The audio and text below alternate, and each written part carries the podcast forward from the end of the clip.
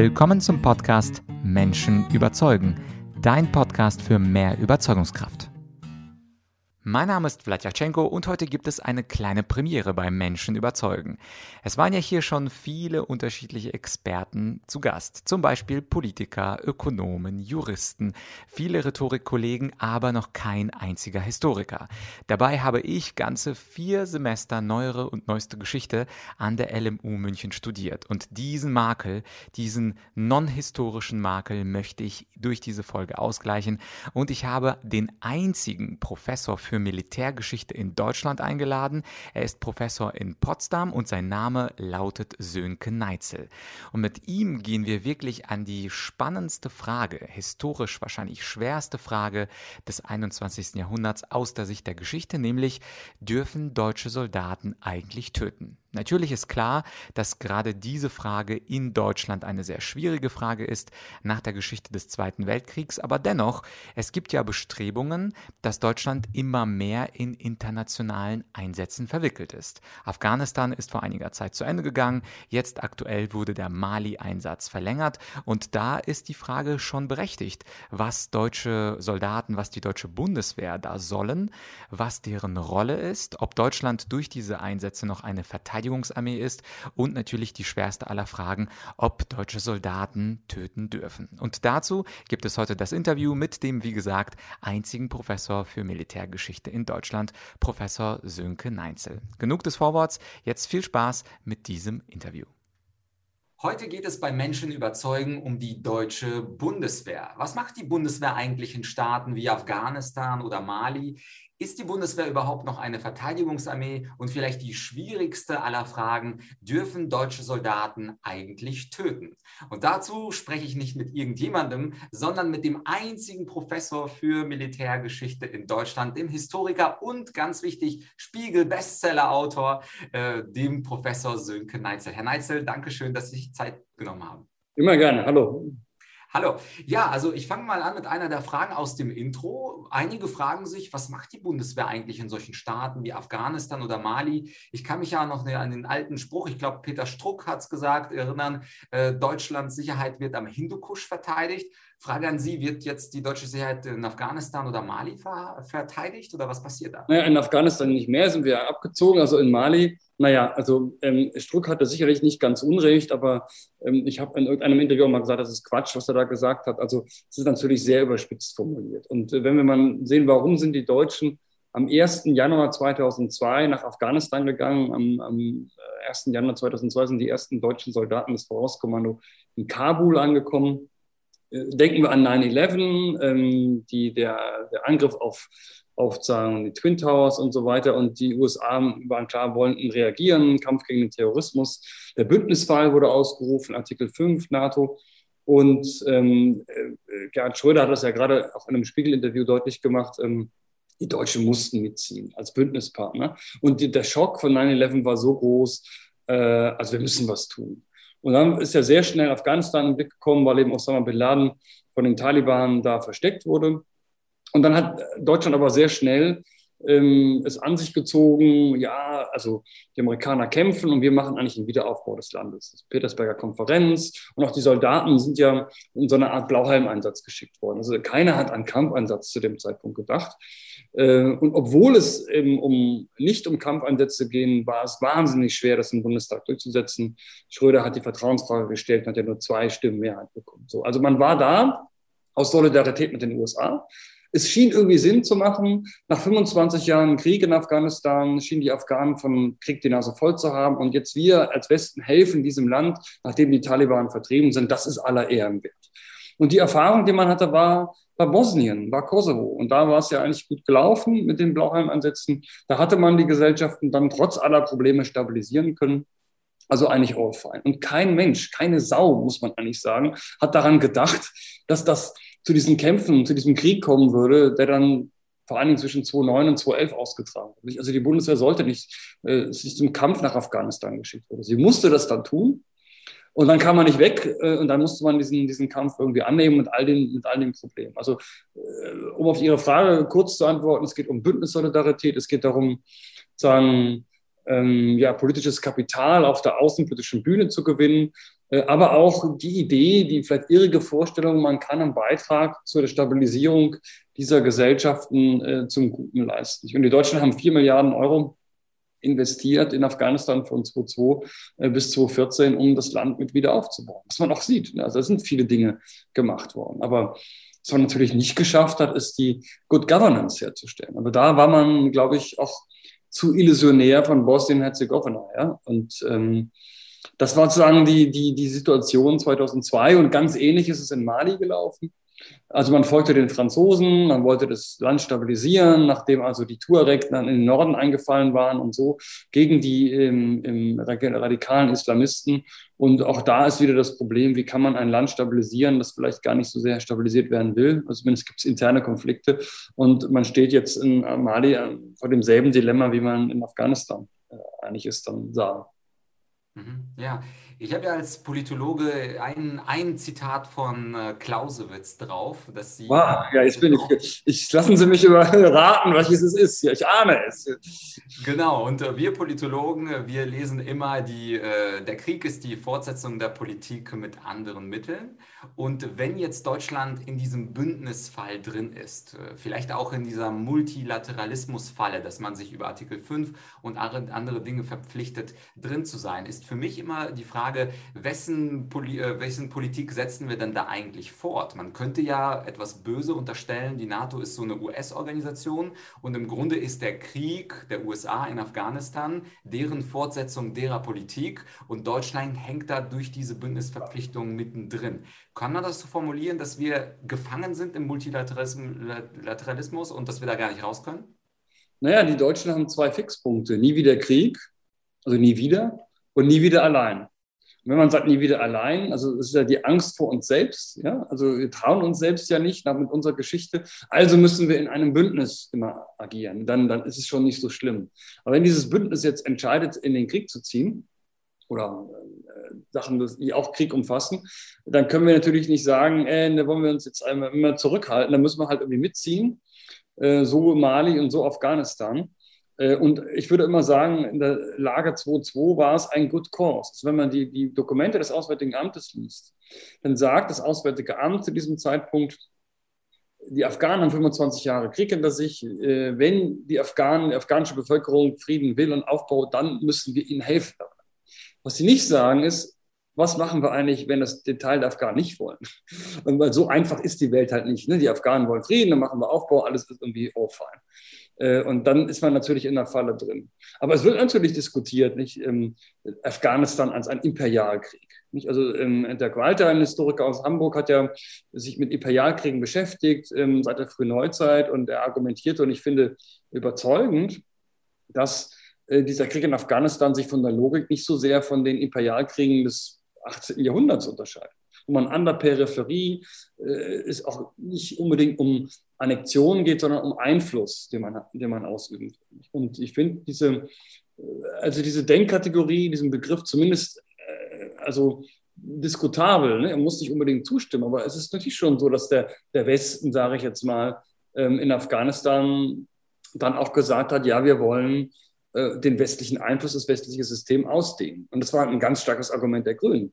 Die sagen, naja, wenn wir schon in diesen Einsatz gehen, wenn Schröder schon mit der, mit der Koalitionsfrage droht, dann müssen wir jetzt aber auch für Frauenrechte und unser Gesellschaftsmodell kämpfen. Da könnte man kritisch natürlich fragen, naja, aber ähm, Recht haben wir eigentlich der afghanischen Gesellschaft, äh, unsere Vorstellungen des Zusammenlebens aufzudrücken? Ich meine, also ich finde die alle gut, die Sachen, aber ähm, die Afghanen haben auch durchaus andere Meinungen vielleicht dazu.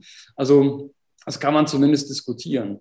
Ähm, und dann äh, sagen andere, naja, wir sind eine Auxiliarkraft für die USA, wie einst die germanischen Völker den Römern hinterhergetrappelt sind, trappeln wir den Amerikanern hinterher. Auch da würde ich natürlich sagen, naja, also die Deutschen waren immer der drittgrößte Truppensteller in Afghanistan. Das war für sie auch politisch wichtig. Und sie haben natürlich auch Einfluss gehabt äh, darauf. Also sie, war, wo, sie waren diejenigen, die im Norden letztlich sagten, was passiert sicher haben die Amerikaner, it was in the end of the game, game an American, American game there. Aber die Deutschen haben natürlich Einfluss gehabt und sie haben die Dinge anders gemacht als die Amerikaner. Sie haben wesentlich mehr auf Wiederaufbau gesetzt als die Amerikaner.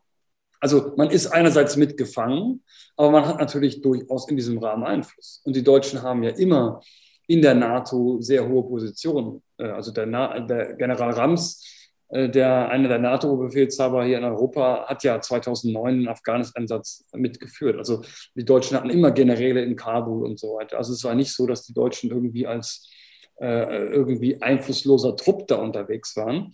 Also die Deutschen waren nicht die Schweiz oder Österreich, die dann auch ein paar Leute da stellten, aber die Deutschen haben eben schon die Verantwortung. Einer von vier Regionalverantwortungen hatten die Deutschen. Also es ist a bit of both. Ja, sie sind den Amerikanern hinterhergelaufen. Die Amerikaner haben sagen, ähm, so die Strategien vorgegeben, aber die Deutschen hatten auch Einfluss auf diesen, auf diesen Einsatz, ähm, auf das Narrativ, auf die Art und Weise der Umsetzung. Also sie waren mit drin und haben das auch mitgeprägt. Mhm. In einem Interview, das hatte ich gelesen bei äh, zurlage.com, da haben Sie äh, kritisiert, dass die Bundeswehr im Grunde strategielos durch die Gegend äh, tingelt, von von Land zu Land. Und Sie haben ja auch erwähnt, dass die Strategien im Grunde sich auch etwas widersprechen. Auf der einen Seite nie wieder Krieg und auf der anderen Seite nie wieder allein. Das sind ja durchaus zwei Strategien, aber die beißen sich leider. Und jetzt ist die Frage für Sie als Historiker, Sie haben ja auch in Ihrem Buch äh, auch nachgezeichnet die Geschichte der deutschen Krieger, der deutschen Soldaten. In welche Richtung, ich weiß, das ist jetzt eine keine rein historische Frage, also weil sie in die Prognose geht, in die Zukunft, aber was denken Sie, wird die Bundeswehr irgendwann erwachsen? Wird sie dann auch mithelfen und auch aktiv dann äh, entscheiden, dass wir in einen Krieg gehen, um teilweise auch den Gegner zu töten? Oder wird die Bundeswehr immer eine Fototruppe bleiben? Ja. Also normalerweise überlassen wir Historiker ja die Prognosen den Politikwissenschaftlern, also ihrer Profession. Ähm, aber ähm, wenn ich jetzt schon mal gefragt werde, antworte ich natürlich darauf. Es gibt mehrere Strömungen. Die Bundeswehr selber will, glaube ich, auch, ich sage mal mit den Worten von Staatssekretär Jäger aus dem BMZ, die will interventionsfähig sein. Das spüre ich ganz stark in, der Marine, im Heer, in der Luftwaffe. Die wollen die Waffen, die sie haben, potenziell auch einsetzen. Keiner will die einsetzen. Aber sie sagen, wenn der, die Anweisung kommt, wollen wir zumindest in der Lage sein, dazu das zu tun. Äh, und da ist das Wort, hört man oft, wir wollen ähm, ähm, eine Kriegsfähigkeit ähm, herstellen. Sie wollen dazu in der Lage sein, im Notfall einen solchen Krieg, auch ein hochintensives Gefecht zu führen. So, die wollen, also das ist dann eine Debatte innerhalb der Bundeswehr. Ich glaube, dass das ähm, ähm, innerhalb der Gesellschaft gar nicht so gesehen wird, weil unsere Erfahrung ist ja, was hat es Afghanistan gebracht? Das hat Mali gebracht. Und ähm, das wäre nur anders, wenn Politik, Regierung und Bundestag und Fraktionen das auch erklären würden. Und ich glaube, dass Regierung, ähm, also die Exekutive, die Legislative, sich dieser Debatte entziehen.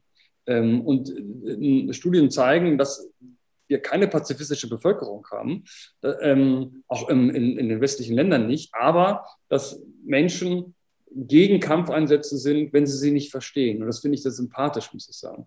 Also ich bin auch gegen Kampfeinsätze, wenn ich sage, ich verstehe gar nicht, was, was sollen die da eigentlich so. Aber ähm, wir haben eben keinen von der Politik her ähm, kein Diskurs, wo man äh, mal rustikal sagt, ja, unter bestimmten Bedingungen müssen wir eben auch kämpfen. Allein das Wort kämpfen wird eben aus dem Diskurs eher herausgenommen und kommt in homöopathischen Dosen. Und deswegen sind wir Bürger, glaube ich, auch der Meinung, ja, also das ist, kann ja wohl nicht die Aufgabe der Bundeswehr sein. Also so. Und deswegen glaube ich, und ich sehe keine Änderung. Ich sehe keine Änderung, dass in einer Fraktion, auch jetzt bei der FDP oder bei der Union, die vielleicht jetzt am Bundeswehr nächsten sind, dass sich das irgendwie ändert. Und interessant ist ja, dass die AfD wie die Linken sind sowieso dagegen. Also die sind gegen Auslandseinsätze. Das ist ja alles sagen für die böse NATO und so. Und die äh, weiß, also die kommen ja beide die Extreme wieder zusammen in ihrer Liebe zu Russland. Und ähm, die politische Mitte, so, also die Grünen haben auch eine pazifistische Tradition, also die SPD wird jetzt auch sagen, äh, äh, pazifistisch, bleibt also die Union und die FDP und ich sehe nicht, dass die einen, ein, so eine Debatte entfachen, äh, dass wir eben dann auch rustikaler auftreten müssen. Also ich glaube eher, ähm, dass in Berlin Afghanistan, die Kampfeinsätze in Afghanistan als, als absoluter GAU empfunden wurden, als größter anzunehmender Unfall und dass gesagt wird, das darf uns nie wieder passieren. Und ich würde äh, prognostizieren, dass die Bundeswehr ähm, in den nächsten 15 Jahren praktisch keinen scharfen Schuss abfeuert. Also hier und da vielleicht schießt man vielleicht mal äh, zur Selbstverteidigung, aber ich würde, kann es mir nicht vorstellen, dass es wirklich zu einem ernsthaften, scharfen Einsatz kommt. Mhm. Und äh, von einem guten Freund von mir, dem Daniel Pachumenko, der bei Ihnen auch studiert hat, habe ich gehört, dass Sie schon 2007 und vielleicht auch schon früher sich dafür eingesetzt haben, dass es so einen offenen Diskurs geben soll über die Rolle der Bundeswehr. Was soll sie eigentlich? Dass wir es also nicht einfach nur den Politikern überlassen ja. und die sagen halt, da gehen wir mit, da gehen wir nicht mit. Äh, meine Beobachtung war jetzt, dass in den letzten 15 Jahren keine Debatte stattgefunden hat. Das einzige kleine Flämmchen war, wo die Afghanistan-Soldaten zurückkamen und die Frage war, wo empfangen wir sie, wo bedanken wir uns bei, äh, bei, bei den Soldaten. Aber über die Strategie und grundsätzliche Ausrichtung gibt es ja in den Leitmedien, glaube ich, auch gar keine Debatte. Also wie könnte so eine Debatte entstehen und wäre eine solche Debatte nicht mal schön, damit wir uns mal richtig definieren als Zivilmacht auf der einen Seite oder eben als Kriegsmacht auf der anderen. Ja, als Militärmacht würde ich vielleicht sagen. Aber die, die, ich glaube, dass es diese Debatte gibt, ehrlich gesagt. Wenn ich nämlich, wenn wir jetzt mal die, die, die, die, die Presse, die Leitmedien verfolgen würden, dann kommen wir auf hunderte von Artikeln. Ähm, also denken wir an die nukleare Teilhabe, denken wir an die Drohnen, denken wir an Afghanistan rauf und runter.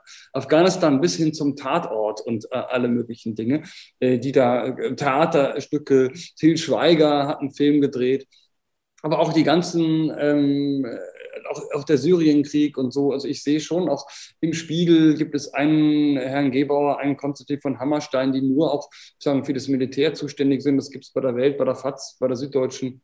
Ähm, also ich glaube, es gibt diese Debatte, aber sie ist natürlich, wie unsere Medien sind, anlassbezogen. Also es gibt jetzt keiner äh, philosophiert immer so generell, sondern es ist, wie, wie funktioniert unsere Medienwelt? Es gibt einen Anlass, es gibt eine US-Präsidentenwahl, es gibt die Zwei-Prozent-Debatte und dann diskutiert man darüber. Und das finde ich durchaus breit. Ähm, es wird immer wieder, also interne Debatten um, wie soll die Bundeswehr sein, irgendwelche Rechtsradikalismusgeschichten ähm, oder ähm, ähm, Drohnen Ausrüstungsfragen, Rüstungsskandale und so weiter und so weiter. Also ich sehe da, selbst die nukleare Teilhabe, wie gesagt, wird diskutiert. Die Frage ist halt, ähm, was erwarten wir? Ne? Und ich glaube, dass, dass wir sicherlich noch intensiver werden können. Also man kann feststellen, kein deutscher General schreibt Memoiren. Und es wäre für mich interessant, das sind ja diejenigen, die wir bezahlen, für diese, also als Sicherheitsexperten, als Gesellschaft, Sie und ich mit unseren Steuergeldern, die sollen das sozusagen für uns machen. Und ich würde mich als Bürger schon interessieren, ja, was denken die denn über, den, über Afghanistan eigentlich? Und da gibt es ja nun genug, die in Ruhestand gingen, aber die vor allen Dingen eins tun, nämlich schweigen. Und ähm, ähm, es gibt auch, sagen, wenn man jetzt mal die, die Artikel zählt, die Bundeswehrsoldaten in der Presse schreiben, die können wir an einer Hand abzählen. Also sie sehen sich irgendwie dann doch nicht als gesellschaftliche Elite, die auch sagen, Teil dieses Diskurses ist. Das ist in anderen Ländern anders. Und ich würde immer sagen, naja, wer, wer, ich weiß es nicht, Sie wissen es nicht, dann sollen die das doch mal uns mitteilen, uns Bürgern. Und dann können wir uns ja auch an den Memoiren ähm, reiben und wir können auch streiten darüber, aber es muss ja immer was auf dem Tisch liegen. Irgendwie nicht? Und, ähm, und genauso auch bei den Politikern. Es, es gibt einen Politiker aus dem Verteidigungsausschuss, den alle kennen, nämlich Winfried Nachtwey von den Grünen. Aber der war ja wohl nicht alleine im Verteidigungsausschuss. Da muss es doch noch Leute gegeben haben, möglicherweise, die mit ihm im Verteidigungsausschuss waren. Also das ist einer, der das wirklich zu seinem Lebensthema gemacht hat. Nicht? Und wir schätzen alle Herrn Nachtwey sehr. Er streitet dafür. Toller, toller Typ. Ja? Aber ich meine, er ist ja wohl nicht alleine gewesen. Also wo sind denn die? Äh, wo, ist denn, wo sind denn diese Mitglieder? Und da ähm, fokussiert es sich auf wenige, die dann auch breit wahrnehmbar sind. Das ist immer irgendwie früher ein General gewesen. Es war erst Herr Naumann, dann war es Herr Reinhardt, dann Herr Kujat. Ähm, ähm, also da kann man, glaube ich, von dieser Seite, von den Experten mehr, mehr erwarten und mehr, mehr Differenzierung. Und dann müssen wir auch die kritische Frage stellen, ob in unseren Medien äh, wirklich genug Expertise vorhanden ist. Ist gerade auch im öffentlich-rechtlichen Rundfunk, glaube ich, können wir noch ein bisschen nachlegen, so im Verständnis äh, von Militär, von Kriegen, ähm, von Strategien, um auch mehr erklären zu können, um auch mehr, mehr auch, auch, auch kritische Debatten anstoßen zu können. Dafür braucht man natürlich Insider.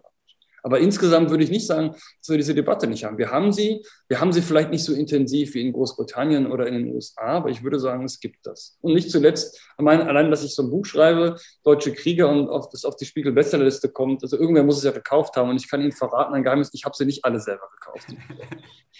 Ja, ja, ja, sehr schön. Also das, das äh, beantwortet auf jeden Fall meine Frage. Und eine andere Frage oder ein Thema, Was ich in der Einleitung noch erwähnt habe, ist natürlich diese Frage, die irgendwie darüber schwebt, dürfen deutsche Soldaten töten? Gerade vor dem Hintergrund des Zweiten Weltkrieges, da gibt es ja sicherlich diese zwei großen Lager. Ich bin kein Historiker, aber es gibt sicherlich die einen, die sagen, wie Sie sagen, ähm, nie wieder. Also es soll nicht nochmal passieren. Deutschland hat diese Sonderrolle in der Welt. Und auf der anderen Seite haben wir eben andere, die sagen, naja, irgendwann müssen wir diese Geschichte überwinden und müssen auch aktiv hinein in den Kampf. Wie ist es eigentlich aus der Sicht eines Historikers? Sie sind ja jemand, der sich Quellen, Originalquellen anschaut, Diaries anguckt, also Tagebücher und alles andere, was es so gibt. Wie gehen Sie an so eine Debatte denn eigentlich heran oder an diese Quellen heran? Haben Sie für sich dann auch eine persönliche Position, die Sie bevorzugen und schreiben dann trotzdem über beide Argumente pro und contra? Oder wie macht das eigentlich ein Historiker? Weil äh, bestimmte unsere Zuschauer, Zuhörer haben noch nie einen Lebendigen getroffen ein, ein lebendiges Exemplar. Ja? Naja, also wir alle haben ja den Berufsethos, möglichst objektiv zu sein und wir alle wissen, dass wir nicht objektiv sein können, weil wir alle natürlich einen Bias eine Einstellung haben. Aber ich habe ja äh, zum Beispiel über die Bundeswehr im Kalten Krieg versucht, wirklich eine breite Diskussion darzustellen. Und die Bundeswehr ist im Kalten Krieg und auch die bundesrepublikanische Gesellschaft, was die Bundeswehr anbelangt, so ein bisschen auf der Suche nach sich selbst. Das ist halt sehr widersprüchlich. Und man hat eine Armee, aber alles klar, die darf nicht kämpfen. Weil wenn sie kämpft, äh, ist das Land eigentlich kaputt, weil es wird einen Atomkrieg geben und, und selbst wenn es keinen Atomkrieg gibt, ein großer konventioneller Krieg der Blöcke endet im Untergang dieses Landes. Und das ähm, führt ja zu einer Ambivalenz, dass man die Frage stellt, äh, muss man das Militär eigentlich vom Krieg denken, wie es jahrhundertelang getan wurde, Militär ist zum Krieg da, also wofür sonst? Oder vom Frieden. Ne? Und dann wird ja die Bundeswehr auch in einen Friedensdiskurs ähm, äh, ähm, kämpfen, um nicht kämpfen zu müssen. Der Habitus verändert sich. Ähm, ähm, die, der Bauchumfang verändert sich der Soldaten, weil irgendwie kämpfen müssen wir ja eh nicht. Wir sind ja in sieben Minuten eh tot. Äh, und, man, man macht sich auch an dieser Friedensgesellschaft irgendwie, äh, ist gemütlich ne, und geht schön am Freitag um, um 15 Uhr zu Hause, äh, was die NVA nicht begreifen kann äh, ähm, und so. Ähm, und, und man redet von Staatsbürger in Uniform und innerer Führung und, und dekliniert eigentlich das scharfe Ende raus und die Bundeswehr muss ja auch nicht kämpfen. So. Und ähm, diese Diskussion kann man sich eigentlich leisten, aber in der, im Kalten Krieg, in der, in der Bonner Republik ist es noch so, dass irgendwie alle Parteien, also die SPD, die CDU, eigentlich sagen, naja, aber da in der DDR sind halt irgendwie 20.000 Panzer und wir brauchen schon irgendwie eine Armee und die muss irgendwie auch kämpfen. Das kann jetzt keine Gurkenarmee sein, also weil dann, dann hat sie keine Abschreckung. Und diese Rolle erfüllt die Bundeswehr auch. Aber sie ist natürlich da schon ambivalent. Und in den 1990er Jahren wird es dann nicht, was denn für ein Krieg? Ja, das ist äh, Peacekeeping, Somalia. Ja, wo ist denn der Krieg? Wir sind von Freunden umgeben. Wir brauchen keine Krieger. Nicht? Und da ist man eigentlich nah bei sich. Dann gibt es die Wehrmachtausstellung und man, man distanziert sich auch immer stärker von der Wehrmacht. Und man ist eigentlich, ist Gesellschaft und Bundeswehr als Afghanistan losgeht, 2001 ganz nah beieinander. Es geht um Blauheim-Einsätze, es geht um Friedenseinsätze und die Wehrmacht ist irgendwie auch weg. So. Und das kann man nur machen, weil man nicht kämpfen muss. Ja? So, bis auf die 280 Raketen, die man da im Kosovo-Krieg abschießt. Aber das sieht keiner an den Fernsehbildschirmen und, und das ist dann, die bösen Bilder kommen noch von den Amerikanern. So. Und damit ist dann äh, Bundeswehr, das ist ja gar nicht mehr der Krieger oder der Kämpfer, sondern das sind eben, das ist das THW, das bewaffnete THW. Und das ist irgendwie auch schön und die fahren rum und die, die wählen mit der Hand und das ist eigentlich alles, kommt auch keiner um oder ab und zu schießt sich mal einer an den Fuß, aber, aber das ist eigentlich alles irgendwie friedlich.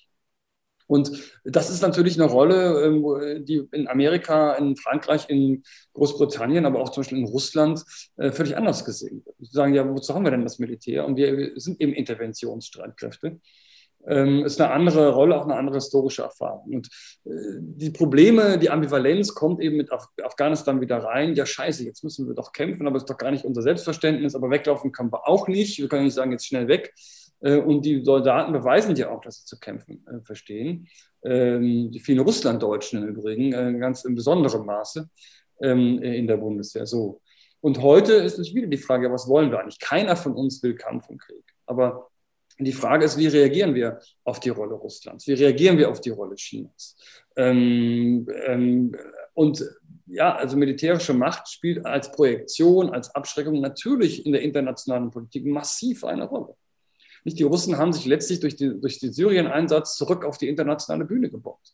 Äh, und die Art und Weise, wie wir den Ukraine-Konflikt sozusagen haben, das spielt natürlich eine massive Rolle. Ja, das ist, diese Konflikte gibt es ja. Und sollen wir Deutschen sagen, den Ukrainern wünschen wir jetzt mal viel Glück. Ne? Sie können ja vielleicht ein Sit-in machen mit den Russen und die lassen sich dann bestimmt überzeugen, dass es nicht so gut ist, mit Waffengewalt im Donbass zu operieren. Also, liebe Leute, so funktioniert halt die, die Politik nicht. Ne?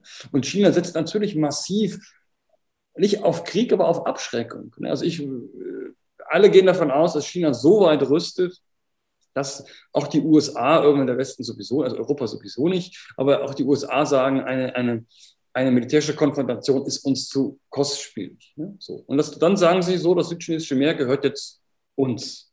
Ne? Und wollt ihr uns verhindern, ihr Deutschen mit eurer Fregatte? Doch wohl im Leben nicht. Ne? Dann können wir wieder unsere Kerzen anzünden, Sit-in machen und so. Aber die Vietnamesen und die Philippines und Japan, die finden das nicht lustig. Also ähm, die Welt ist eben äh, nicht so friedlich. Die Zahl der Kriege nach 45 hat eben nicht abgenommen. Die Zahl der Opfer hat abgenommen, aber nicht die Zahl der Kriege. Und dem weichen wir Deutschen aus. So. Und das machen wir, weil wir natürlich diese besondere Erfahrung nicht von Holocaust und Weltkrieg und Millionen Toten haben. Wie, es ist ja klar, dass wir Deutschen so sind. Ich meine, wie soll es anders sein, kann man fragen. Nur wir stehlen uns damit davon, wir schwächen Europa, wir schwächen auch den Eintritt für unsere Werte. Wenn wir dann sagen, wir geben das aus der Hand, wir müssen, also Abschreckung spielt meines Erachtens eine ganz große Rolle und sie hat meines Erachtens auch im Kalten Krieg funktioniert. Und Abschreckung heißt dann aber auch a capable army, die dann auch eingesetzt werden kann und man sagt, ich mache es lieber nicht, ich setze lieber auf diplomatische Mittel, weil es könnte sein, dass die Europäer äh, da irgendwie uns ans Haupt ziehen. Wenn ich die Europäer gar nicht mehr ernst nehme, dann kann ich natürlich in Debattenkulturen versuchen, unsere Werte zu verteidigen, aber damit werde ich gegen bestimmte Mächte nicht, nicht, nicht weit kommen. Also in diesem Dilemma sind wir. Und ich glaube, dass wir Deutschen aufgrund, wir entkommen unserer Geschichte nicht, wie auch. Ja? Und deswegen werden wir da, da gefangen bleiben. Ich würde nur raten zu mehr Stück Realismus. Ich bin überhaupt nicht für das Stolpern in Auslandseinsätzen. Ich bin sehr kritisch, was Afghanistan und Mali anbelangt. Aber ich habe ja auch über Syrien geschrieben. Ähm, das Buch heißt Blutige Enthaltung. Man kann sich auch schuldig machen, wenn man nicht interveniert. Ähm, und die Schlussfolgerung ist nicht, dass Interventionen per se sagen negativ sind. Äh, es gibt eben gute und es gibt schlechte Beispiele. Das ist die Frage, wie man es macht. Und da würde ich mit zu mehr Reflexion. Da müssen wir strategiefähiger werden. Wir müssen klar, was wollen wir, was wollen wir auch nicht. Und ich hätte auch kein Problem damit, die Bundeswehr aufzulösen und sagen, wir sind eben eine Friedensmacht. Wir setzen eben auf auf Entwicklungshilfe und so weiter. Aber dann sind wir natürlich aus der NATO raus. Und deswegen wird es auch nicht passieren. Es wird kein, auch eine grüne Bundeskanzlerin wird nicht aus der NATO austreten und wird auch die Bundeswehr nicht abschaffen. Nicht da? Diese Logik verstehen auch die Grünen. Mhm. Ja, zum Schluss noch zwei Bonusfragen, die jetzt nicht unbedingt auf die Bundeswehr abzielen, sondern ganz allgemeiner Natur. Und zwar, nicht alle, das ist ja, glaube ich, ein offenes Geheimnis, sind extreme historische Experten, die. Was? Was? Das kann ich mir gar nicht vorstellen. Wobei, wir alle hatten Geschichtsunterricht äh, tatsächlich ja. in der Schule. Ist ja Pflichtfach, äh, zumindest, ja. glaube ich, an allen Schulen, die ich kenne. Jedenfalls ist halt die Frage, wenn Sie jetzt so einen Mythos benennen könnten, was vielleicht an der Schule falsch gelehrt wird oder was, was die Menschen äh, durch ihre Beobachtungen falsch über Geschichte denken, welcher Mythos wäre das und warum ist dieser Mythos über Geschichte falsch? Also ähm, es gibt natürlich bei uns immer nicht einen Mythos, sondern es gibt immer alles. Es gibt einen Historiker, der sagt es so der andere sagt, es war so. Vielleicht gibt es einen Mythos, äh, was man aus der Geschichte zu lernen hat und dass es sagen, diese Schlussfolgerung aus der Geschichte gibt. Also dann heißt es ja immer, äh, wie 1914, äh, wir drohen in einen Krieg zu schlittern. Also denkt mal an die Ukraine-Krise 2014, 1914.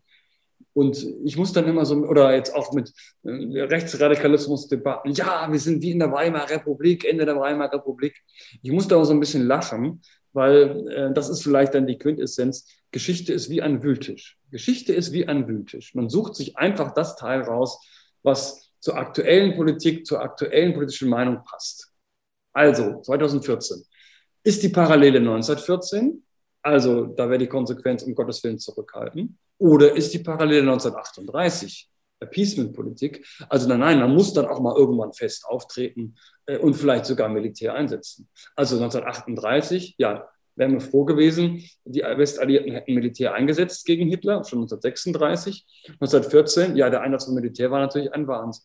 Und deswegen wird Geschichte von allen Akteuren und gerade von der Politik, also wie ein Wühltisch. Man sucht sich halt das Teil raus, man, man ist natürlich an Geschichte und an der, an der Komplexität von Geschichte null interessiert, 0,0, sondern man sucht einfach das Argument, was jetzt gerade zum Wahlkampf oder zur eigenen Partei irgendwie passt. Und da muss ich auch mit dem Kopf schütteln und sagen, Leute, es ist, it's a bit too simple, ne? es ist dann zu einfach. Und wir, wir müssen einfach äh, verstehen, wie komplex und wie ambivalent Geschichte ist. Und ich bin immer amüsiert, wenn ich äh, Politiker reden höre, bis zum Bundespräsidenten, wie einfach Geschichte da dargestellt wird.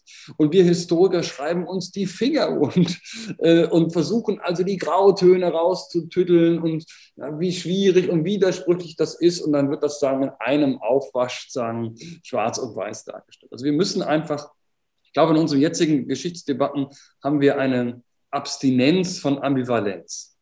Und ich wäre einfach dafür, dass wir auch ein Stück weit mehr die Ambivalenzen zulassen. Wir sind eben, Thomas Nipperdey, der Münchner Historiker, hat mal diesen berühmten Satz gesagt, die Grundfarbe der Geschichte ist grau.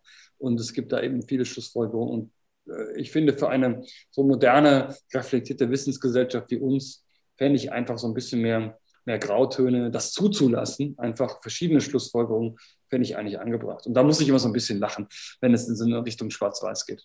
Okay, ja, übrigens äh, mein damaliger Lieblingslehrer ja, an meinem Gymnasium, äh, der Dr. Mannige, der hat was ähnliches gesagt wie Sie. Sie, haben, Sie nennen es Abstinenz von Ambivalenz und sein Lieblingswort war Ambiguitätstoleranz, dass man eben diese Doppeldeutigkeit aushalten muss, dass es nämlich diese zwei unterschiedlichen Meinungen gibt, wie wir es auch bei der Bundeswehr äh, gehört oder rausgearbeitet haben. Nie wieder auf der einen Seite macht Sinn, aber auch nie wieder allein macht auch irgendwie Sinn, weil wir können ja nicht nichts tun. Und dann wird es kompliziert, ja. Und dann wird es kompliziert und deswegen fand ich, finde ich auch das Nipperdai-Zitat auch, auch toll, dass es grau ist und das überschneidet sich und je nachdem aus welcher Perspektive, ähm, das ist auf jeden Fall eine sehr spannende, spannende Geschichte. Zum Schluss noch eine Frage und zwar sind wir ja ähm, offensichtlich in einer ganz besonderen Zeit mit den Corona-Maßnahmen, den Corona-Einschränkungen und man liest ja vielerorts über die Vergleiche der Corona-Maßnahmen mit allen unterschiedlichsten Diktaturen. Also ich selber habe mit Michael Esfeld ein Interview geführt vor zwei, drei Wochen. Das wird dann auch bald online gehen.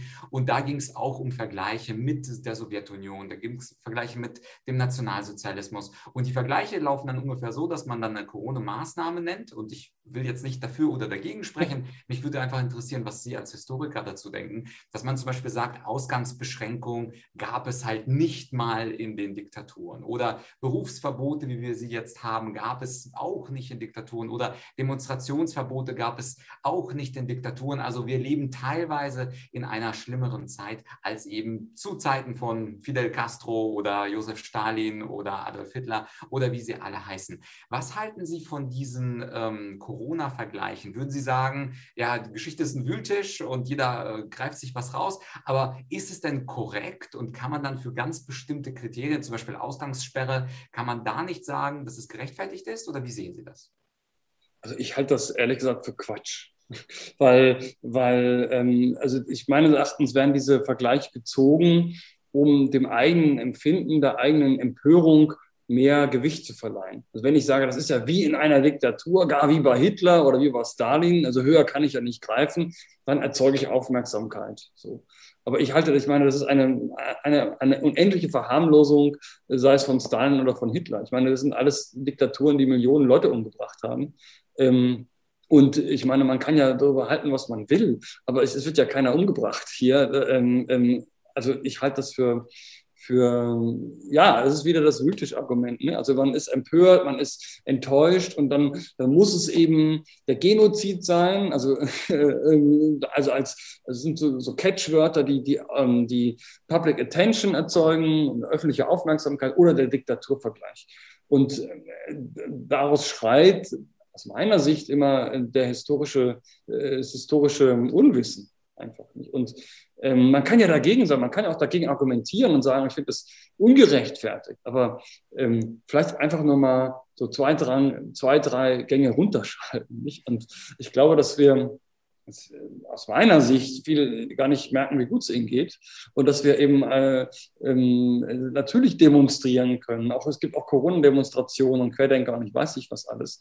Also ich meine, das hätte es alles in Diktatur nicht gegeben. Also ich meine, äh, die Leute werden nicht in Lager gesteckt und werden auch nicht umgebracht äh, und so weiter. Also ähm, äh, man kann sich über dieses und jenes aufregen, aber Diktaturenvergleich, also ähm, das schlägt doch auf denjenigen meines Erachtens zurück, der das, der das aufbringt. Und es geht, glaube ich, auch, geht ja nicht um die historische Debatte, es geht um Aufmerksamkeit. Und ich hab, wir haben eben bei uns mit unserer Geschichte Catchwörter und es muss dann halt Hitler oder Stalin sein. Also drunter kann ich es ja nicht machen, weil, weil sonst habe ich, sonst hab, kann ich keine Aufmerksamkeit. Oder Genozid ist immer, sind so diese drei.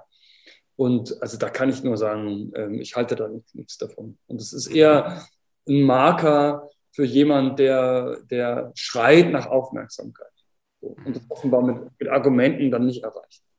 Wobei blöderweise, sage ich mal in Anführungsstrichen, funktioniert es ja. Also die Leute äh, ziehen ja die Genozid- oder die Totalitarismuskarte nicht, weil sie es wollen, sondern weil es tatsächlich funktioniert und andere klicken auf Thumbnails bzw. Twitter-Posts, die genau diese Begriffe haben. Weil dann kommt, kommt die Empörung darüber, dass jemand das gesagt hat, aber da ähm, es ist so durchschaubar und da kann ich immer als Historiker, als Wissenschaftler sagen, Leute, regt euch ab äh, und man kann dafür dagegen sein, man kann ähm, um das Argument ringen, ja, aber äh, gleich mit diesen Keulen, mit diesen Maximalkeulen, also das, ja, also das, also Gott sei Dank bin ich nicht auf den sozialen Medien. Das ist ein Grund, weil ich das, diese Debatten sind mein, aus meiner Sicht Zeitverschwendung. Also das ist einfach, da geht es um Empörung, um den Austausch, dafür habe ich keine Zeit und äh, mit dem will ich mich auch nicht aussetzen. Aber es geht ja nicht um, um ein, ein sinnvolles Argument. Ja. Ja, und zum Schluss, Sie hatten es ja angedeutet, ich hatte es angedeutet, Sie haben ein Buch geschrieben, was überraschenderweise in die Spiegel-Bestsellerliste gekommen ist. Ja. Das heißt Deutsche Krieger. Erzählen Sie mal ganz kurz zum Schluss was drüber. Ich muss jetzt sehen, wie ich es in die Kamera halten soll. Jawohl. Naja, das Buch ist im, im, im November ähm, letzten Jahres rausgekommen. Deutsche Krieger vom Kaiserreich äh, zur Berliner Republik, eine Militärgeschichte. Und das ist der Versuch, äh, durch 150 Jahre deutscher Militärgeschichte einen Überblick ähm, ähm, zu geben und der Titel Deutsche Krieger deutet es an und sagen mit dem Fokus, wie wird der Krieg gedacht, jeweils von der Gesellschaft, vom Militär und wie wird er geführt. Also im Krieg und im Frieden, wie wird der Krieg gedacht und wie wird er dann im Krieg geführt. Und ähm, etwa die Hälfte des Buches geht über die Bundeswehr. Es gibt auch ein Kapitel über die NVA, ein Kapitel über die Wehrmacht, über die Reichswehr und über das Kaiserreich.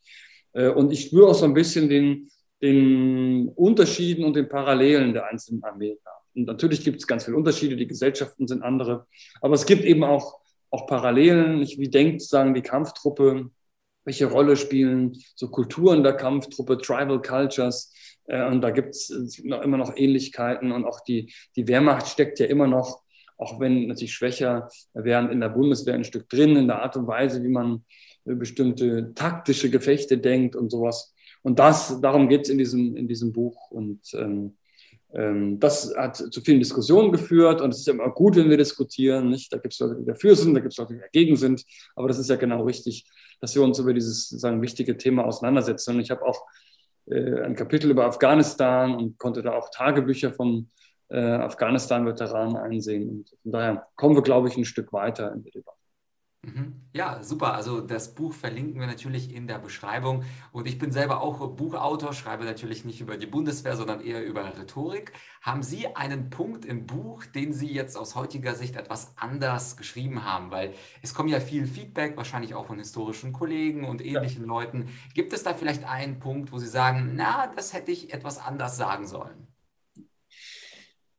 Also bisher nicht. Bisher ähm, ähm, war die Kritik erwartbar und sie kommt aus einer bestimmten politischen Richtung und da gibt es, wir Historiker gönnen uns ja nicht das Schwarz unter den Fingernägeln. Da gibt es also wilde Feindschaften, die seit Jahren herzhaft gepflegt werden. Ähm, und ich habe auch wahnsinnig viel Zuspruch, äh, gerade auch aus der Bundeswehr bekommen und ähm, auch von, von Leuten, wenn ich es jetzt nicht erwartet hätte. Ähm, also bisher, also man blickt ja immer auf sein Buch zurück und wenn man dann vielleicht auch neue Quellen hat, ähm, ähm, sieht man einige Dinge anders. Also ein Punkt, äh, wo ich jetzt rede, fällt mir ein, als ich das Buch geschrieben habe, als ich es fertig geschrieben habe, war, äh, war es so genau vor einem Jahr, im Juli 2020. Und damals konnte ich mir nicht vorstellen, dass die Amerikaner aus Afghanistan abziehen und damit die Deutschen. Ich habe immer gedacht, die bleiben da. Und das steht auch so drin. Ne? Und das ist natürlich jetzt überholt. Ähm, ähm, die Entscheidung ist, getroffen. Also ähm, das muss ich vielleicht in der Neuauflage nochmal ändern. Aber bisher beim Rest würde ich so bleiben. Ja, ja, das ist doch eine ziemlich gute Nachricht. Bei mir ist es, also die Geschichte ist auch unvorhersehbar. Ich komme ja ursprünglich aus der Ukraine und ich hätte auch nie gedacht, dass Russland jetzt sich die Krim zurückholt und dass auch Donetsk oder die Ostukraine, ja. dieser Block, ähm, dann jetzt militärisch zu Russland oder von Russland unterstützt wird. Aber ich glaube, das macht Geschichte auch so spannend. Sie ist auf der einen Seite verstaubt, wenn man jetzt ganz weit zurückgeht, aber auf der anderen Seite findet Geschichte auch heute statt. Und ich finde, ihr versucht das zu zeichnen, wie was die Kontinuität der Bundeswehr ist. Das ist Ihnen ja schon deswegen gelungen, weil Sie Spiegel-Bestseller wurden. Also herzlichen Glückwunsch nochmal dafür. Und äh, Herr Neitzel, gibt es noch eine letzte Sache für unsere Zuschauer, Zuhörer, die Sie sagen wollen? Oder ist alles gesagt? Die Leute holen sich das Buch. Es ist alles gesagt und wir sollten, glaube ich, einfach die, die sagen, ähm, kritisch teilnehmen an der Diskussion über Sicherheitspolitik, über Bundeswehr. Und ich sage, anything goes, alles ist erlaubt zu sagen, aber wir sollten dann versuchen, unsere Meinung zu sagen dazu. Wir sollten auch die Bundesregierung ähm, und das Parlament auch stellen, konkret zu dem zu stehen, was ist ihre Politik, ihre Strategie, so oder so. Äh, und äh, es gibt ja manchmal so eine Vogel-Strauß-Politik, also das ist so ein Thema, das nehmen wir eher raus, das ist irgendwie unangenehm, genauer, lieber weggucken. Nee, und da würde ich sagen, vielleicht ist die Gesellschaft aufgeklärter, an Erwachsener, als Politik glaubt. Und ähm, wir können nur als Bürger immer wieder auch den Finger in die Wunde legen. Nicht sagen, äh, erklärt uns die Einsätze, wozu ist die Bundeswehr da? Wir können sie auch auflösen, aber Ehrlichkeit. Das ist eigentlich mein, mein Argument. Man kann unterschiedlicher Meinung sein, aber es geht um Ehrlichkeit und dieses Muddling through. Ja, wir reden so und ein bisschen so. Also das ist, glaube ich, ähm, da wären wir auch den Soldaten nicht gerecht. Und ich würde immer sagen, wir haben, die Soldaten haben eine Bringschuld uns gegenüber. Sie müssen verfassungstreu sein, wir müssen ihren Auftrag erfüllen.